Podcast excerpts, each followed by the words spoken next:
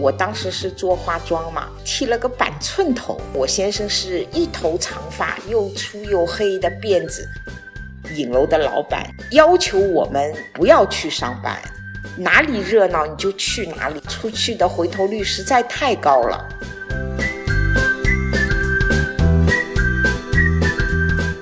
站在孩子的立场上，我没有让你生我，你选择生我，养来养去都是为了你自己。孩子是被动的，如果是养孩子是为了防老的话，那你就选择不要，干脆你这辈子就是为了自己活。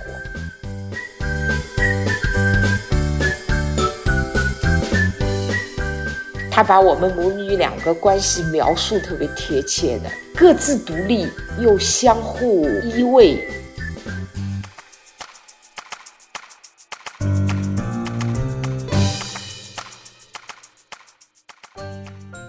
大家好，这里是奥妈妈电台，在这里我们不对个人的选择进行评判，在这里我们听中国女性讲述她们的和妈妈有关的故事。我是 S，今天这期节目我邀请到了一档我很喜欢的播客节目《大心小心母女谈心》里的主播妈妈来串台，听阿姨讲述她曲折的怀孕生产过程，作为化妆师走南闯北的经历和女儿的相处。为什么要做这个播客节目等等话题？我本来的计划其实是邀请妈妈和女儿来和我一起聊天，但是在和阿姨第一次聊完之后，我就决定改变一下形式，所以在这里也预告一下下周的节目，我会采访女儿，来听听她听到妈妈的讲述后是什么反应。那我们就话不多说，开始今天的节目。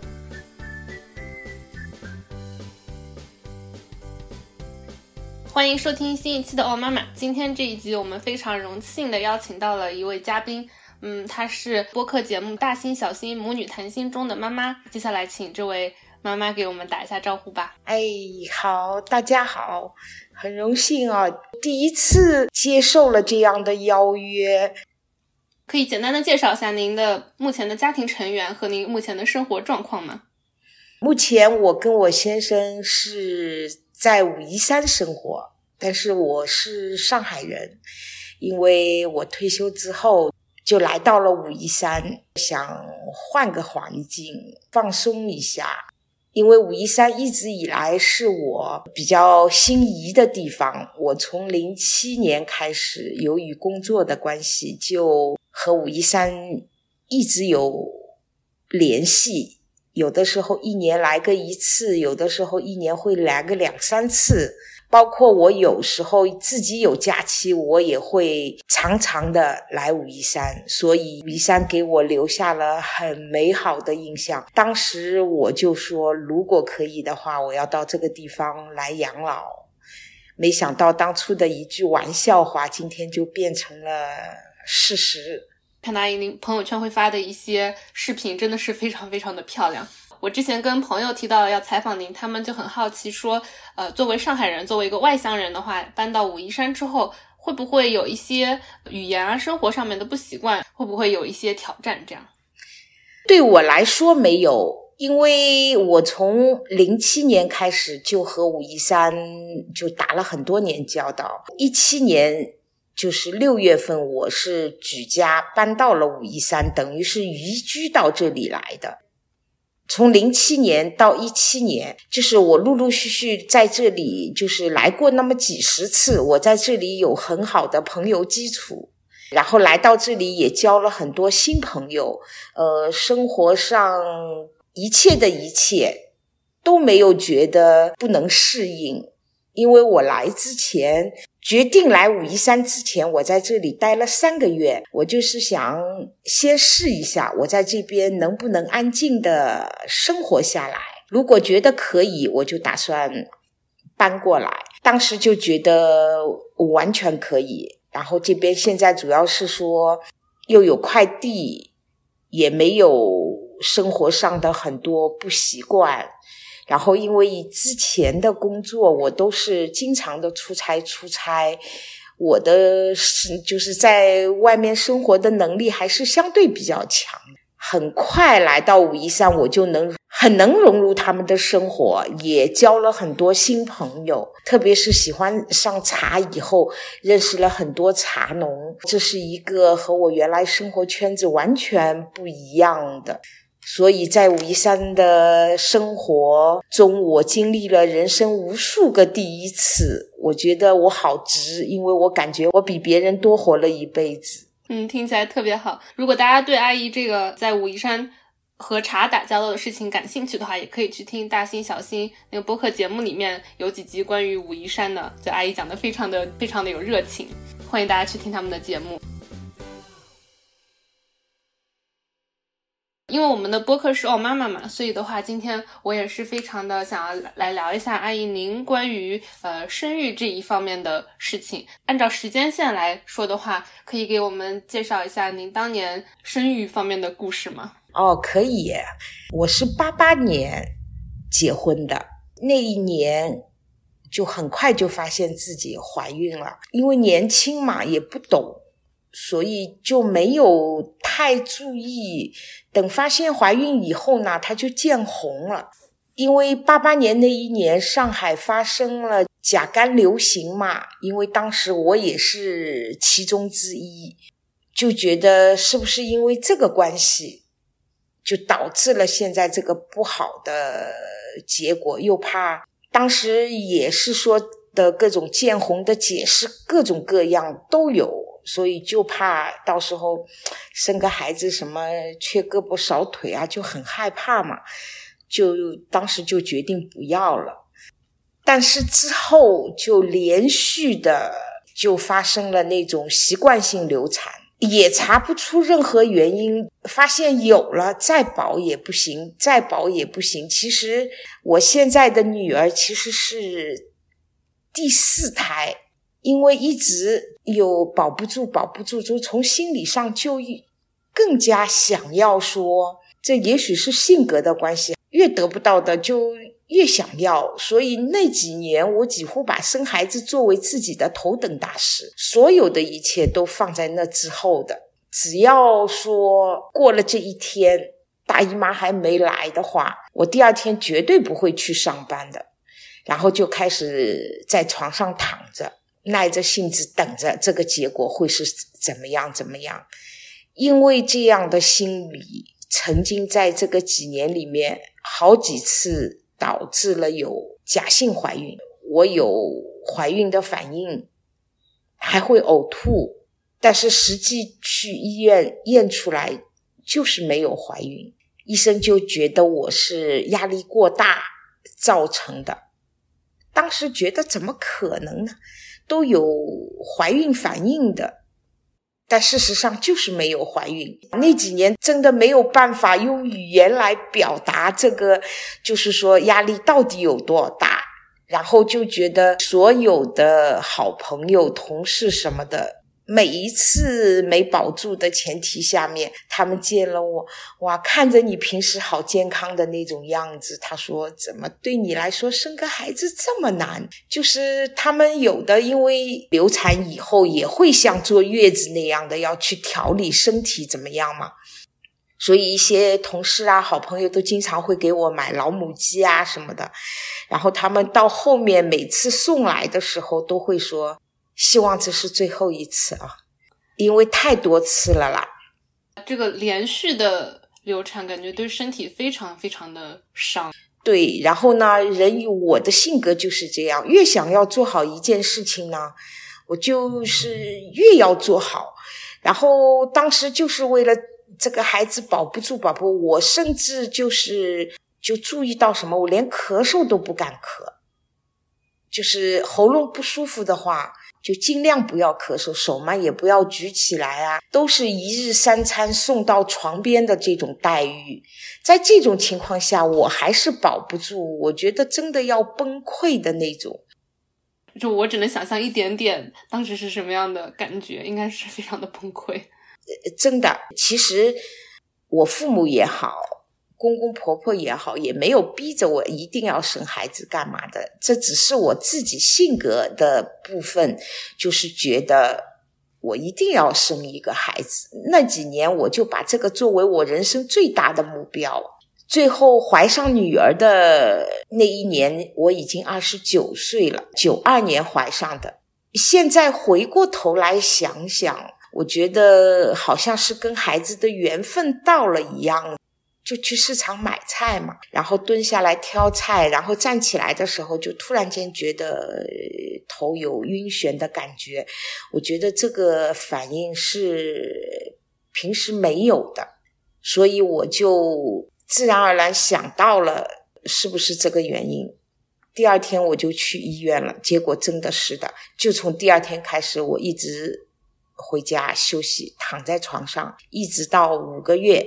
我才下床，就那几个月里面，我几乎是都在床上不下床，都是三餐拿到床上来吃。到最后可以下床的时候，两条小腿都肌肉萎缩的，小腿的那个直径要比平时小很多。但是那一刻，医生跟我说：“你可以下床了，因为孩子大了，你已经就是不存在这种。”你原来的那种危险了，但是还需要非常非常的小心，因为不能提重的东西，这个要防止还有其他情况发生嘛，所以就非常非常小心。当时孩子是头在上面嘛，所以没到预产期的时候，医生就通知我说要去住院，等于是只能是剖腹产的结果。我当时是什么都不管了，只要平平安安把孩子生下来，我觉得怎么都可以。他们让我什么可以纠正胎位啊，做什么，我说都不要，就让他平平安安的。呃，剖腹产就剖腹产，最后就剖腹产。做手术那一刻，医生跟我说。都很好，是个女儿哦。那一刻，我觉得我好伟大哦，这孩子竟然是我生的，因为实在是太不容易了。还记得当时那个场景吗？医生刚刚把小朋友抱出来的时候。对，知道，因为我是那种属于麻药就是反应比一般的人要慢的那种。其实他把刀在我肚子上划的时候。就那时候的这种痛，我到现在去仔细的回忆起来，我还能想起来那种痛。哇，就是说麻药还没有完全生效，然后他已经开始在肚子上切开了吗？我是那一天第一个动手术嘛，也是早晨，这医生就觉得不可能，是不是？他们都觉得是不是因为我太娇气了，一直在问我，你有感觉吗？有感觉吗？其实他刀划下去的那种痛，我现在仔细的回忆起来，我还能记得那种痛。特别因为它剖腹产嘛，它是强行和子宫剥离的，不是说产生宫缩以后自然生产的，那个呢就是前面痛。但是像剖腹产这种呢，他孩子出来了以后，他宫缩是在后面产生的，所以后面这个痛是真的是以前没有这么好的条件的，什么无痛针啊，什么什么都没有的。我们那个时候就是你痛的受不了了，第一天晚上他给你打个杜冷丁，也只有一针，你再吵再闹也没有了。就当天晚上，就是在跟医生再三的说的情况下，半夜里他给我打了一针杜冷丁，然后他当时是七十二个小时嘛，可以见到孩子，就是剖腹产的。其实到了七十二个小时，其实我还是人根本无法自己下床的那种。然后把女儿推出来的那一刻。我正好是说要去卫生间，以前也不像说都是一个走廊有一个卫生间，不是像现在的条件说每个房间都有卫生间。当时两个手捧着伤口，在家人的搀扶下去上的厕所，刚厕所坐下。就通知孩子出来了，哦呦，我着急的呀，就是紧赶慢赶的，因为都三天没看到了嘛。最后见到孩子那一刻，我赶紧把那个包孩子的包裹打开，因为也是因为前面留下的阴影，我必须要看一看，说孩子的手好不好，脚好不好。其实，要是手脚不好的话，医生早就会跟你们说了嘛。那只是因为前期一直习惯性流产，给自己留下来的阴影，就觉得好担心这个担心那个。然后拆开了以后呢，自己又绑不起来。然后医生说这个不用拆开怎么样？就觉得又要看一下，要自己检查一遍我才放心的那种。所以一直以来对于女儿的那种特别特别小心呵护的那种，因为实在这个孩子来的太不容易了。我也常常的跟女儿说：“我说，我说，妈妈想想啊，这一个过程，正因为妈妈的执着，可能说观音娘娘觉得应该给你一个听话的孩子，因为太不容易了。”我说，所以你现在会这么乖，这么懂事，因为妈妈太执着的，是观音娘娘赏妈妈的，赏你一个好孩子。有的时候会跟女儿聊这些事情的时候，我就会这么跟她说，因为的确是太不容易了。而且我今天才知道，原来剖腹产之后还是会有宫缩的那个疼吗？会，自然生产的时候，她是前面肚子痛。然后她宫缩开始会生孩子，她自然生产。但是剖腹产大的这些痛是在之后的。那您这个开刀要挨一刀的疼，之后宫缩还是得接着疼，太辛苦了。这个生产的过程，嗯，其实每个妈妈都一样的。其实生个孩子多多少少对妈妈来说，不是说孩子的生日都是妈妈的受难日嘛，对吧？一整个生育的过程，其实中间也隔了四五年。那您觉得在这四五年里面，会对您的工作有什么比较大的影响吗？嗯，那个时候我是属于那种，就是我是在一就女孩子特别轻松的那种工作。那个时候我们是一个工作都是国家分配的，然后说不定就干到退休的那种状态。所以我们没有什么像现在这样说有什么事业心啊，干嘛的？每天上班去打个卡，把自己的那些东西做。我还常常撒娇，让别人帮我干一点什么什么。我工作环境男孩子比较多嘛，所以我们常常就找个小理由，你的活别人就帮你干了。其实也属于那种挺不务正业的。每个年代不同嘛。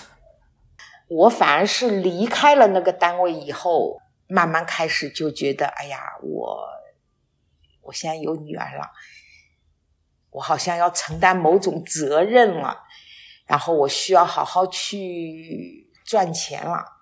慢慢慢慢开始就有了事业心。对我来说，都来得很晚，都要三十三十多了，因为可能是时代不一样吧。嗯，对啊，那个时候就感觉，如果国家包分配，那就是非常稳定，就干一辈子也可以。呃，也没想到过我要干嘛，我要出人头地，我要努力，大家工资都是一样的。像我属于那种。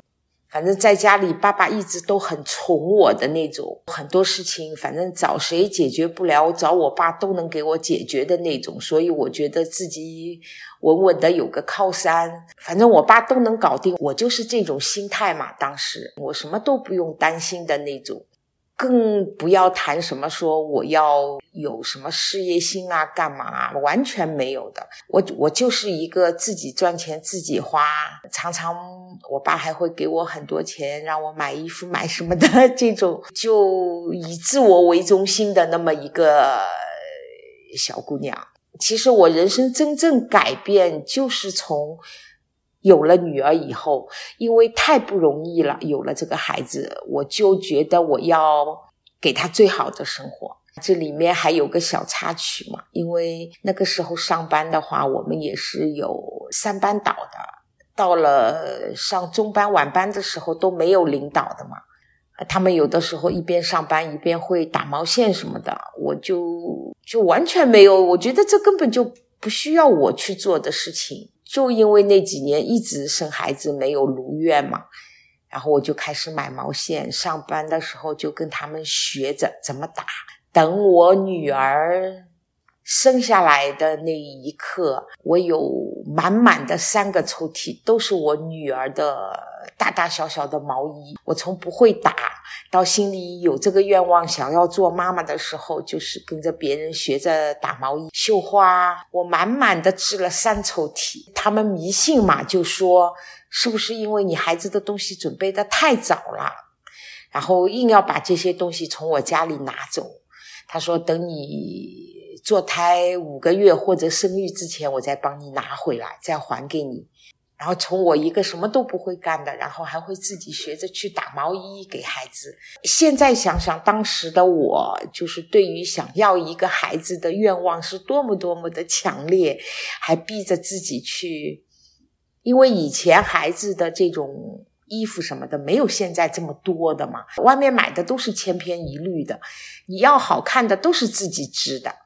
所以我有迫切的欲望，心里想着以后什么都要给孩子好的，有迫切的欲望想说一定要把这个学会，因为不学会的话，就孩子就没有好看衣服穿了嘛，好看的毛衣穿了嘛。哎，那真的是，女人真的好辛苦呀，只能说，嗯，其实也是一种很辛苦的同时，其实也是痛并快乐着的。其实生孩子虽然说付出很多。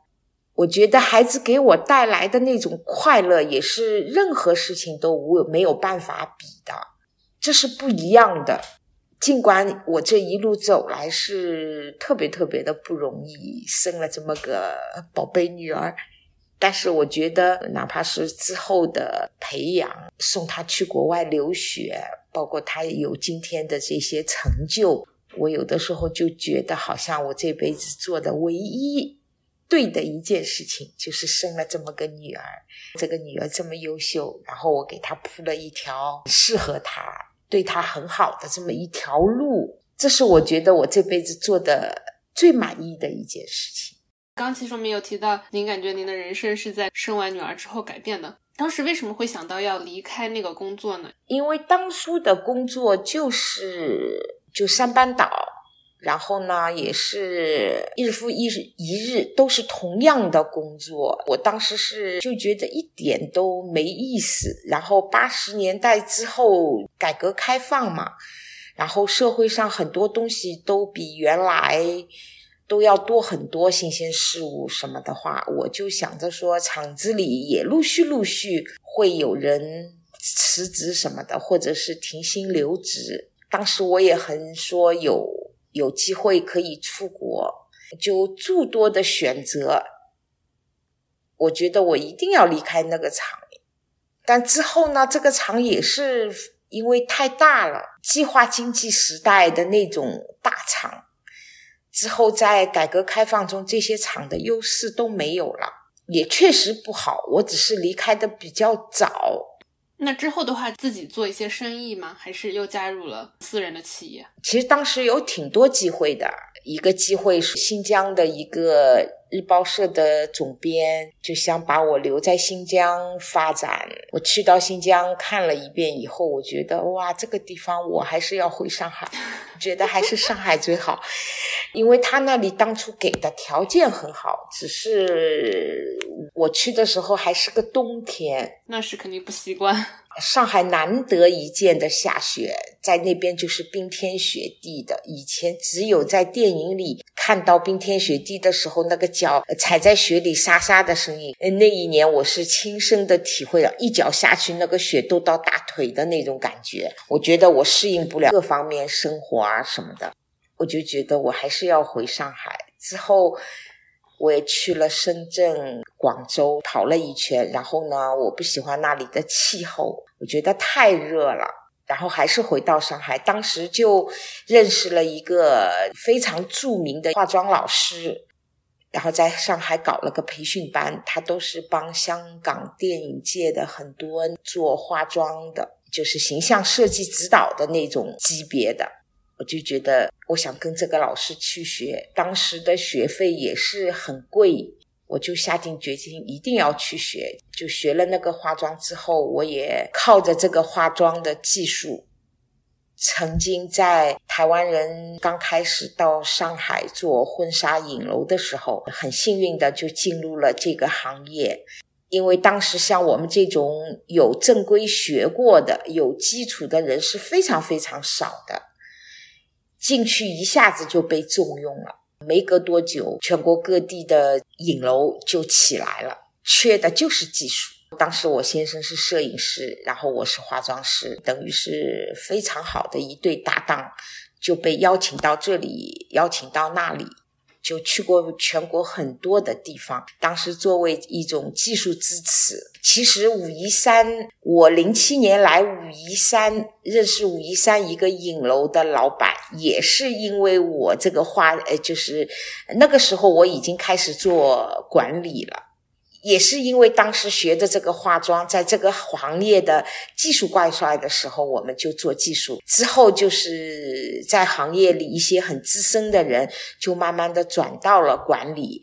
我们后来也是进入一个阶段的培训之后，就进到了管理，后来一直做到这个行业的职业经理人。这个行业跳得非常的好，当时可能大家都没有要自己化妆的能力。我是纯粹是因为喜欢，就自己喜欢，没想到说我去学了这个以后，这个会是成为我未来十几年的职业，根本就没有想到。也是一种运气吧，也是冥冥中的一种安排吧。谁知道后来他们就进驻到，因为台湾的摄影，婚纱摄影在全世界也是属于最棒的，特别是他化妆造型啊上面啊什么。然后我们就当时有幸跟这些台湾老师在一起。以前不懂的时候是看热闹，哎呦就觉得漂亮。当你在这个行业入门了以后，慢慢你就看到了很多关键性的东西以后。等我们掌握了这些东西以后，全国各地影楼又出高薪聘请这样的技术人员，我们很自然而然的就离开了。虽然很奔波，三个月、半年，一个城市一个影楼，到一个地方要重新去培养，帮他们培养一些，并且要承担他们关键时候的生意，但是呢，也积累了很多很多的经验。也是踏上了这个行业最能赚钱的最佳的时候。当时我们是真的是待遇非常好的。哇，那这个真的是走在时尚的前沿，风口浪尖的感觉。就是前面一直做嘛，也没有觉得。那一年我们是在株洲，湖南的株洲。呃，当时就有个电台。主持人找到了我们，他的那一档节目叫《时尚新生活》，我和我先生今天去做的嘉宾，然后第二天就是瞿颖和胡兵。这样回想起来，就觉得自己还不错啊。当时是有这样的感觉的，因为像我们，我当时是做化妆嘛，年轻嘛，又自己很会打扮。我那个时候是剃了个板寸头。然后我先生是一头长发，又粗又黑的辫子。然后我们两个的打扮都是那种特别时尚的，所以到哪里人家都会把我们介绍给客人的时候，都说我们哎呀，这个是台湾老师那里，都会这么说。其实是不是的？我们只是说，因为职业的关系，我们穿着啊。自我造型上面会弄得比较另类一点而已，但是有些影楼的老板就会说，如果今天店里是不忙的话，那老板就会要求我们不要去上班，你去外面哪里热闹你就去哪里。为什么？因为我们这样出去的时候，在那个年代，我们这样出去的回头率实在太高了。就是人家问的话，人家就会说：“哦，这是哪个哪个影楼请来的化妆师？那个等于是我们走在街上给他们做了一个活广告。常常会老板让我们说：‘哎呀，今天几点之前你们不用来的，你们想到哪里就到哪里。’其实你说拿了一份高薪，还享受了这样的待遇，好像对于今天这些也有点不可思议的啊。对。哇，阿姨您剃一个板寸，我感觉那是真的非常非常的酷。就我可以想象，在那个年代，我觉得现在的话也会是非常高回头率的。当时我会把对自己的这种穿着什么，就放在一个本来学化妆就是因为自己爱打扮，没有什么目的的去学的。之后是因为职业的需要，那个时候的穿啊什么。是我最重要的事情，但是现在我都不爱逛街了，不爱打扮了，所有的东西我都不爱了。现在除了会留一点点指甲以外，我就是开玩笑的说，我说我好像把这一辈子该化的妆打到她的，比如说一个女人一辈子大概率的话是化多少个妆，我已经在我年轻的时候我都化完了，完成了。我以前多么的爱逛街，我现在都没去的时候觉得可以去啊，然后。真的去到那个，我连进去的欲望都没有了，所以我就觉得我可能年轻的时候把这辈子该逛的街也逛完了。我现在更爱宅在家里，一个人静静的，然后或者是说有兴趣的话，家里做一些好吃的。或者是有朋友来喝茶干嘛的，我会做一些茶点啊什么的。我觉得现在这些事情就变成了我的生活重心了。除非非常重要的应酬或者是有场面上的事情，我会刻意的去化个妆啊，打扮一下自己啊。不然的话，我就是素面的。到了武夷山以后，高跟鞋都不穿了。那既然我们聊到了这段非常哇，我觉得现在听起来就感觉非常非常厉害、潇洒的经历的话，因为您刚刚也提到说，经常会全国各地跑嘛，有的时候要三个，有的时候半年。我在听您跟女儿第一期节目的时候，其实也有提到关于女儿会觉得小时候这里会有一点点遗憾，因为嗯，缺少陪伴。对，是呃，是不是就是因为这个原因呢？对，就是这个原因。因为当时就是说需要全国各地这么去那个，我也是说要给女儿最好的生活。当时就把孩子交给我父母，由他们照顾他的生活，然后我自己出去挣钱。虽然说小时候缺少陪伴他的时间，因为这个也是没有办法的办法嘛，但是我都有在。一天最多两天这样的情况下，会给他打长途电话，就是让他在精神上就觉得似乎跟妈妈离得不是那么远。每次的寒暑假，我都会说，他十岁就自己一个人坐飞机，就是委托给航空公司，开始有无人陪伴的那种小孩。家里人就把他送到机场，然后空姐带着上飞机，我就在那边就去接他。暑假我是一定要让他跟我在一起的，就除了没有办法在一起的时候，只要有条件、有办法，我们是一定要在一起的。一直以来，其实我们在情感上都不是那么生疏的。好的，对我就是好奇问一下，因为之前我听你们的第一期节目的时候，也会很好奇说。为什么会有这个遗憾的存在？那一期他还很伤心的。对，我觉得听那一期的话，也会觉得女儿好像确实有一点儿。是的，她很伤心。其实，在录制《大心小心》这个谈心节目的过程中，他有两次是在节目中是哭了。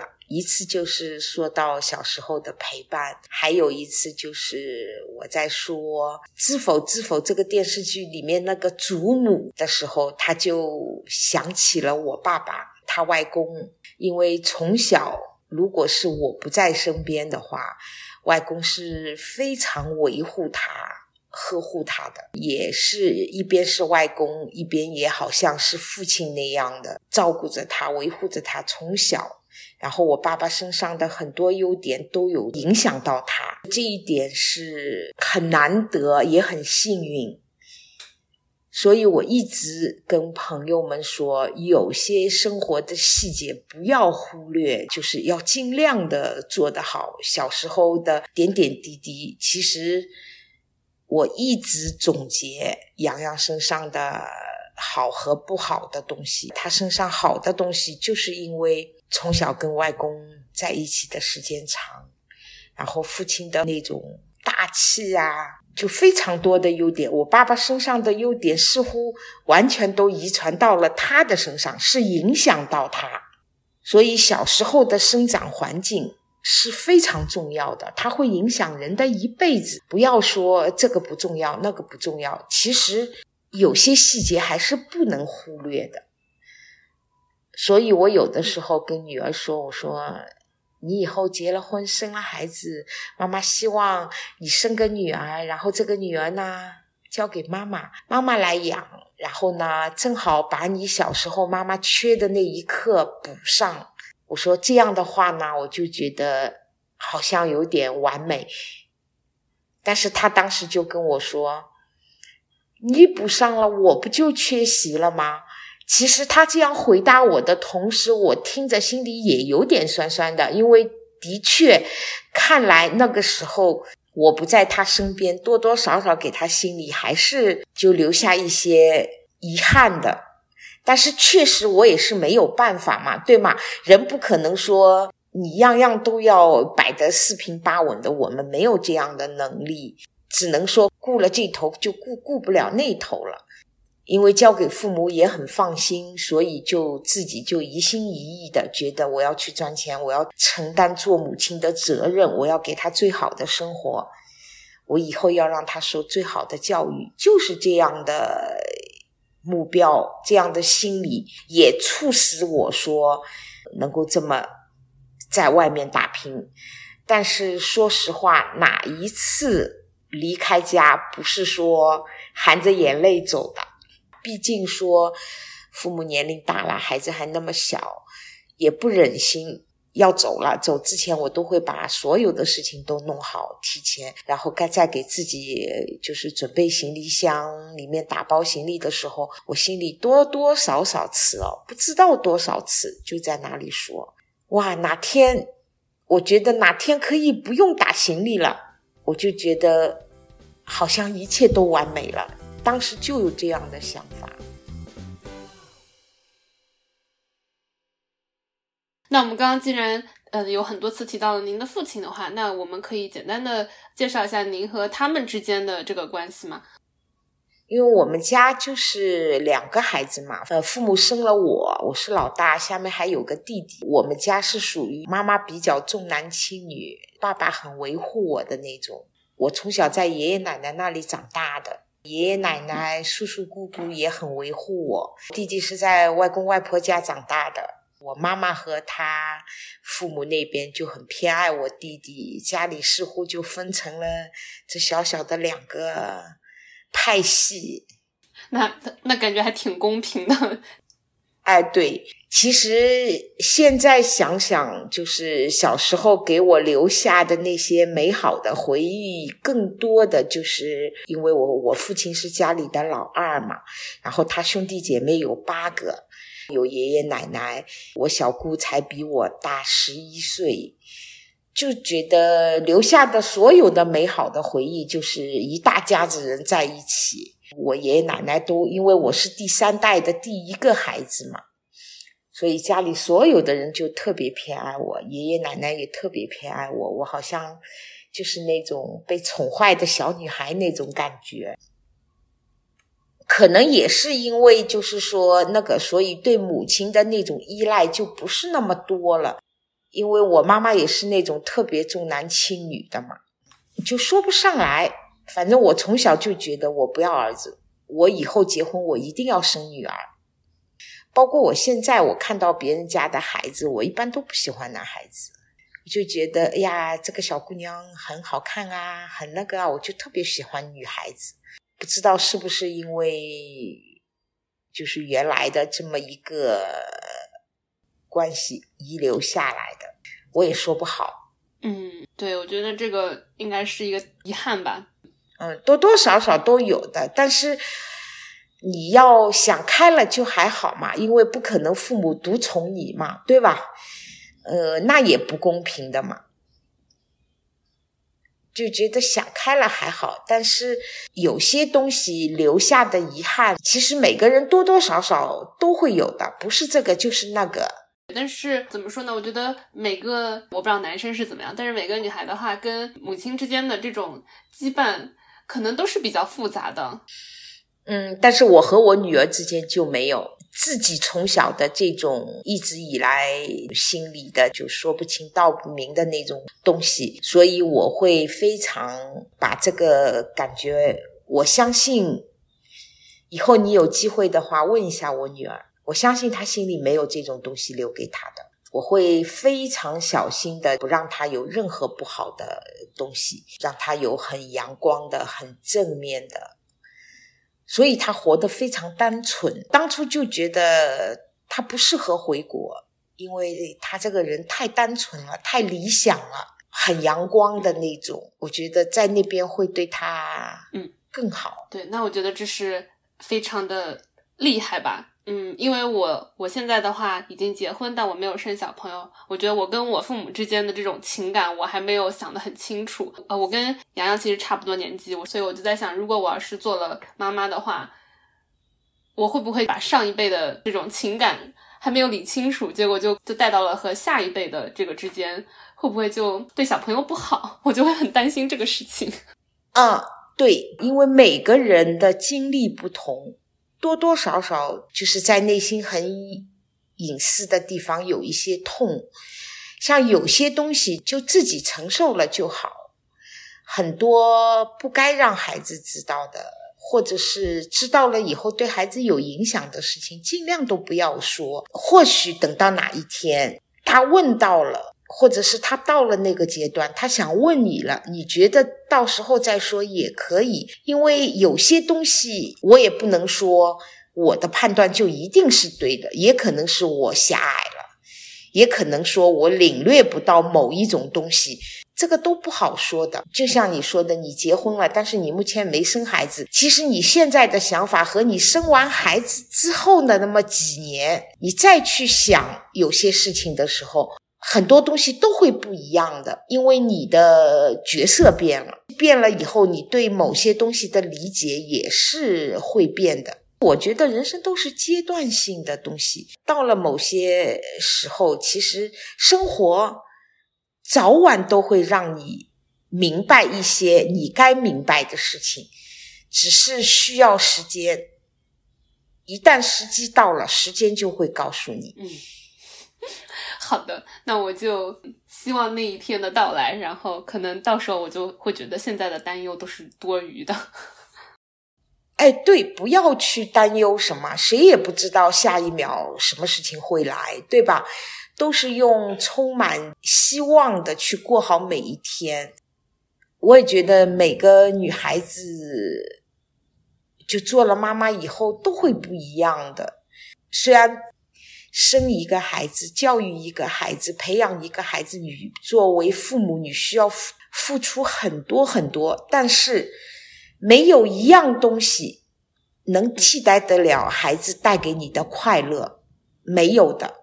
就那一年，我记得很清楚，就是我第一次去芬兰探亲的时候，我女儿在专业上考了第一名。我们当时还不知道，因为。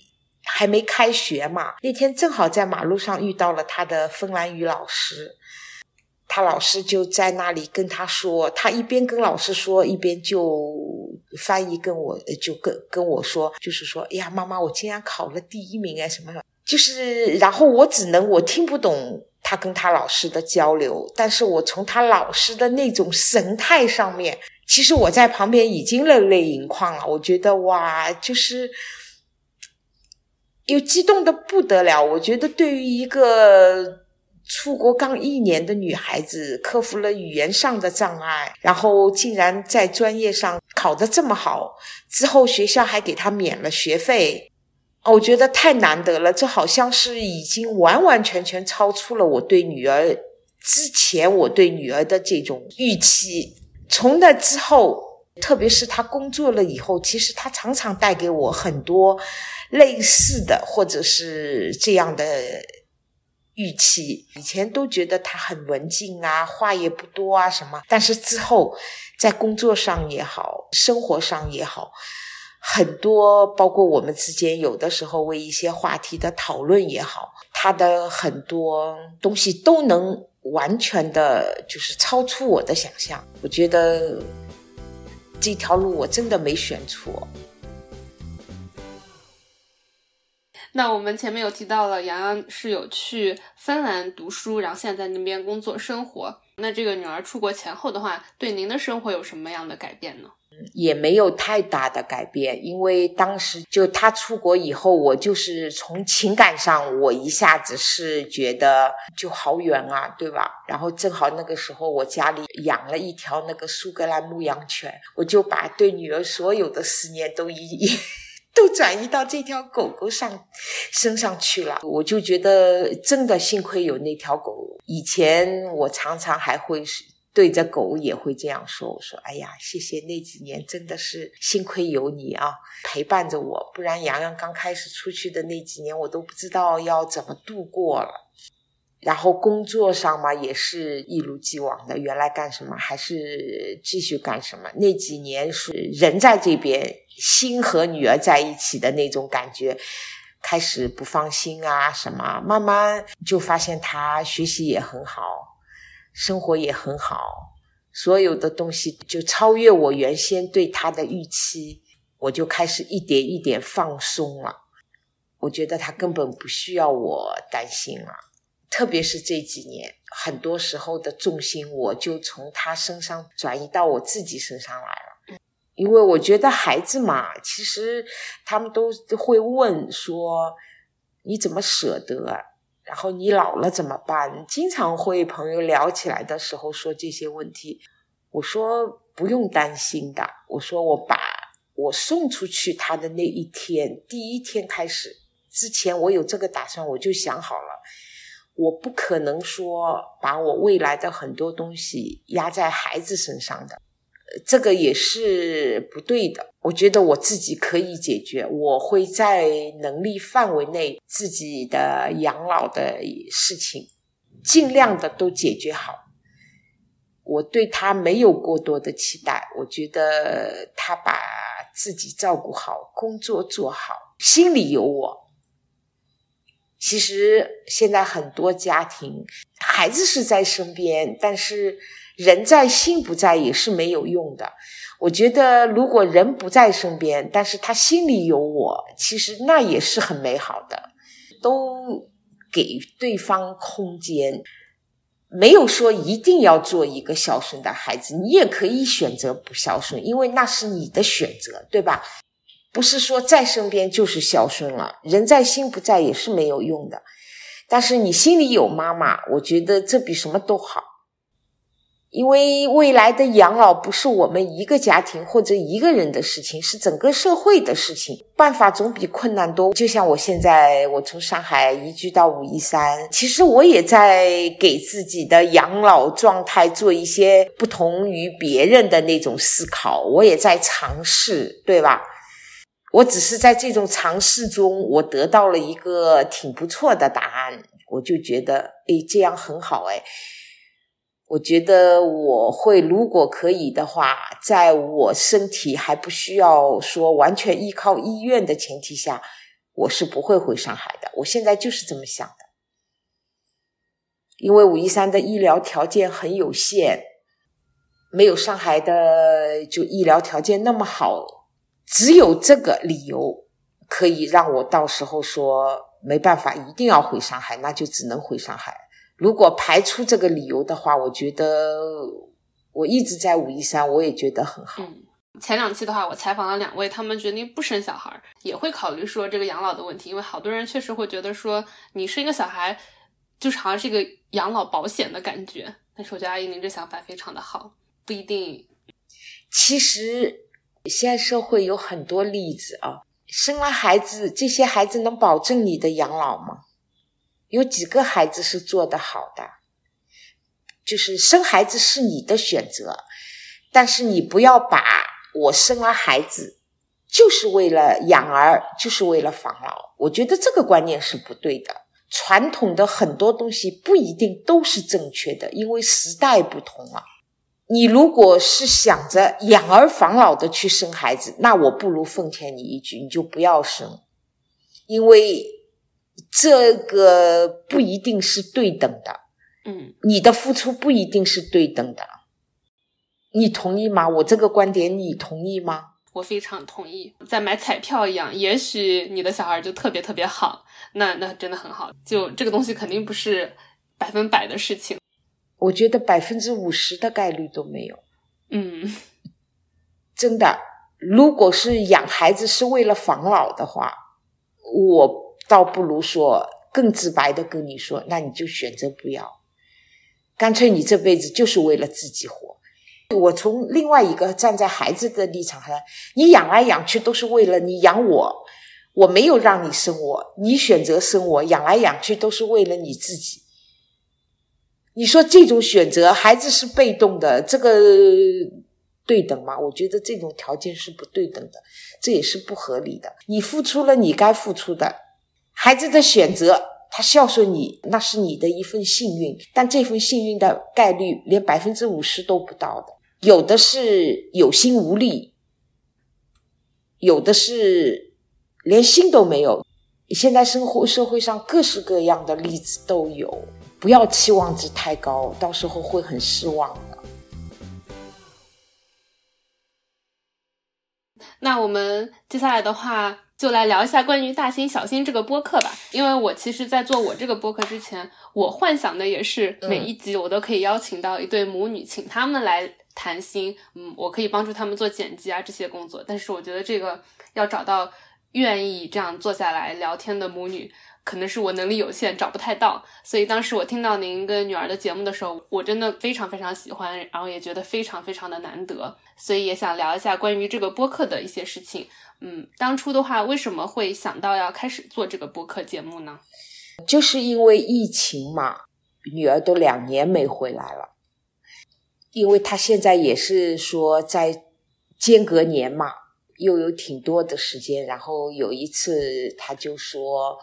妈妈，我们做个播客吧。他说，我们就做那种母女谈话。其实他说，现在父母跟孩子之间的这种交流是很有问题的。当时我也是有犹豫的，因为我不是一个特别喜欢抛头露面的人。就像我跟我女儿的播客录制的情况下，我们也都是不开视频的。我觉得在语音的情况下可能会更好一些。我觉得开了视频，我的所有的集中的力都会在他身上的，而接下来我都不知道该说什么，所以我们当时选了那个。语音聊天的方式录的节目，他说：“妈妈，你不用担心。”他说：“我们只是说录录看。”然后他说：“这是一个传播力度最小的形式，说不定都没有人来听的，我们就随便录，管他别人听不听呢。”他说：“试试看吧。”然后我们就试了一下的时候。我慢慢就觉得我特别接受这种方式，那是录播课之后的体验。就是我们录了一期两期以后，虽然没什么人收听，我觉得特别好，因为平时没有那么多时间跟女儿在做沟通，然后也没有说一个话题沟通的那么细。我觉得这可以加深了解，然后我常常会一边开着那个播客，一边干活，一边就听，就反复的听的话，我就突然间觉得，这以后十年、二十年以后，或许哪天等我住到养老院去的时候，我觉得这太有意义了。那是做播客之后，就一下就觉得这是一种特别有价值的事情，我就觉得。哇，太好了！以前也有想过说呀，有这个这个人，电影明星死了，但是作为明星来说，他们死了以后，他们的这种嗯片子都留存在世的话，就说还能看到，哎呦，当初这个形象是什么样的？如果到了那一天，我的声音还在的话，我就觉得特别好。当然，我从来没跟女儿这么说过，我只是心里说，我觉得说是一份特别不一样的回忆存在，所以之后我也是投入了更多的心思，我就觉得我要把这个东西做好。我觉得做好的意义和刚开始只是想做，没有做太多的设想，只是说试一下，这个真的太不一样了。我和女儿录视呃，就是播客的话很随意。我有的时候我们两个说一个话题，就是在要录的前一刻说好哦，今天聊什么。我有的时候根本就没有准备的，但是我觉得那样才是最自然的。我们我可以接受这样的挑战。我希望就是录出来的都是当时，不管是做的好与不好，都是当时最真实的我们。哪怕是表现的不好，之后我也会说：“哎呀，去那个一下，看看有没有什么内容可以补充一下，把这个做得更好一点。”我觉得不管好与不好，这种最真实的描述和谈心。我觉得到时候才是最珍贵的东西，但是慢慢之后，特别是小宇宙推荐了我们之后，就开始关注的人多了。觉得最大的不同就是有些人好用心的留言啊，就觉得每次看都看得我热泪盈眶的，好感动。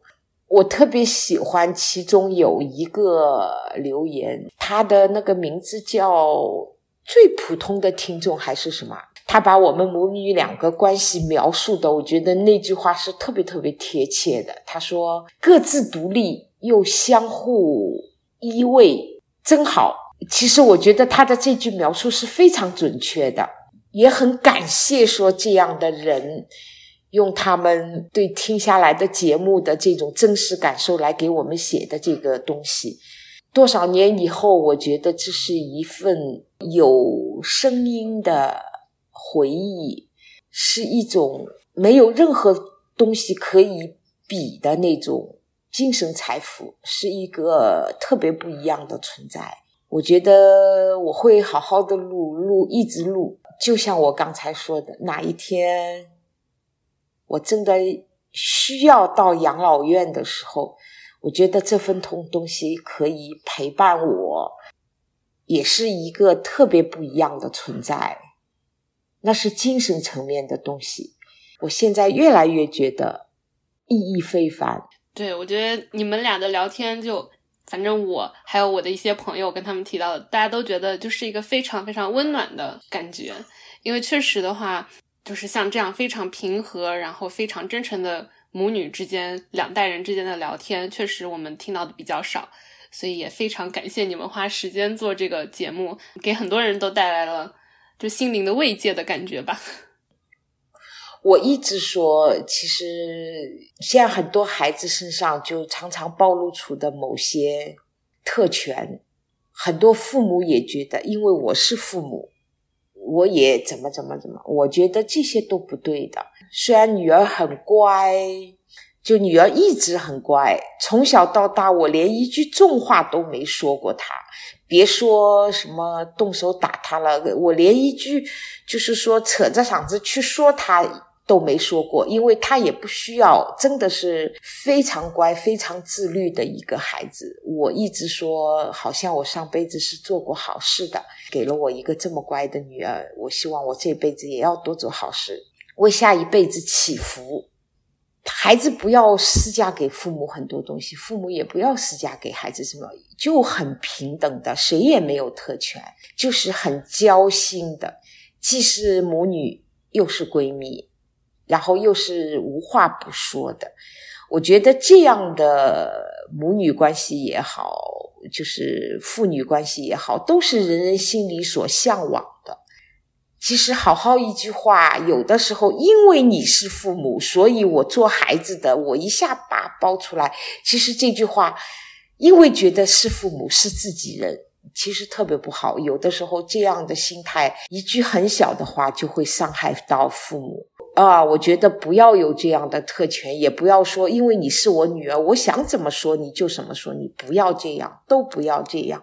这是最好的关系，好好的关系。就是要最用心的去呵护这些关系。其实我就觉得母女是一体的嘛，对吧？跟您聊天下来，就会觉得您在跟女儿的关系上面，就是会非常用心的，像您刚才用的这个“呵护”这个词，大家可能会把母女啊、父女这种关系看得非常的自然，好像我就是天然拥有它，所以就不会花特别多的心思，说真的去做很多的努力，想要去呵护它、维护它。对，我觉得这是我跟您聊天下来，就感觉您是确实有非常精心的去呵护这个感情。是妈妈也要呵护，孩子也要呵护。如果相互都懂得这份呵护的话，我觉得其实真的是太美好的事情。那最后关于做播客这个事情的话，嗯，现在因为呃，像你也提到有小宇宙之前有推送，有越来越多的人关注了，您会不会觉得有什么压力呢？呃，倒也没有什么压力。我我常常会几天去看一下嘛，有的时候我。在家里做家务的时候，我也会听，就反复的去听这些节目嘛。其实对于我来说，我希望就说一些更丰富的、更接地气的内容，说把我女儿和我之间的很多用最真实的这种聊天。就说出来，我觉得这是我慢慢关注的人多了，我就是心里就觉得越来越想把它。原先只是说试着做，我现在越来越把想把它做好。怎么做的接地气？怎么做的更有深度？怎么聊的话题才会是更接近当下的？然后更有让别人说听上去更亲切的、更自然的。更多的时候会想一些这个，就觉得一定要做得好一点哈。以前是没这么想，只是做，因为没想到会被推广，也没想要干嘛，只是说纯粹的聊。但是现在就说也谈不上有多少压力，心里就觉得会要把内容准备的精彩一点，要把这个做得更好一点，要对得起大家，就有这样的想法会更多一点的。我觉得，就您本身的存在已经非常非常优秀了，所以不管说什么，大家都会喜欢的。那今天的话，我们差不多聊到这里，因为国内也已经非常的晚了。非常感谢阿姨的时间，愿意来做客我们的节目，很开心的，不用客气啊，大家互相交流嘛，对吧？嗯，那我们今天就先拜拜。好，拜拜。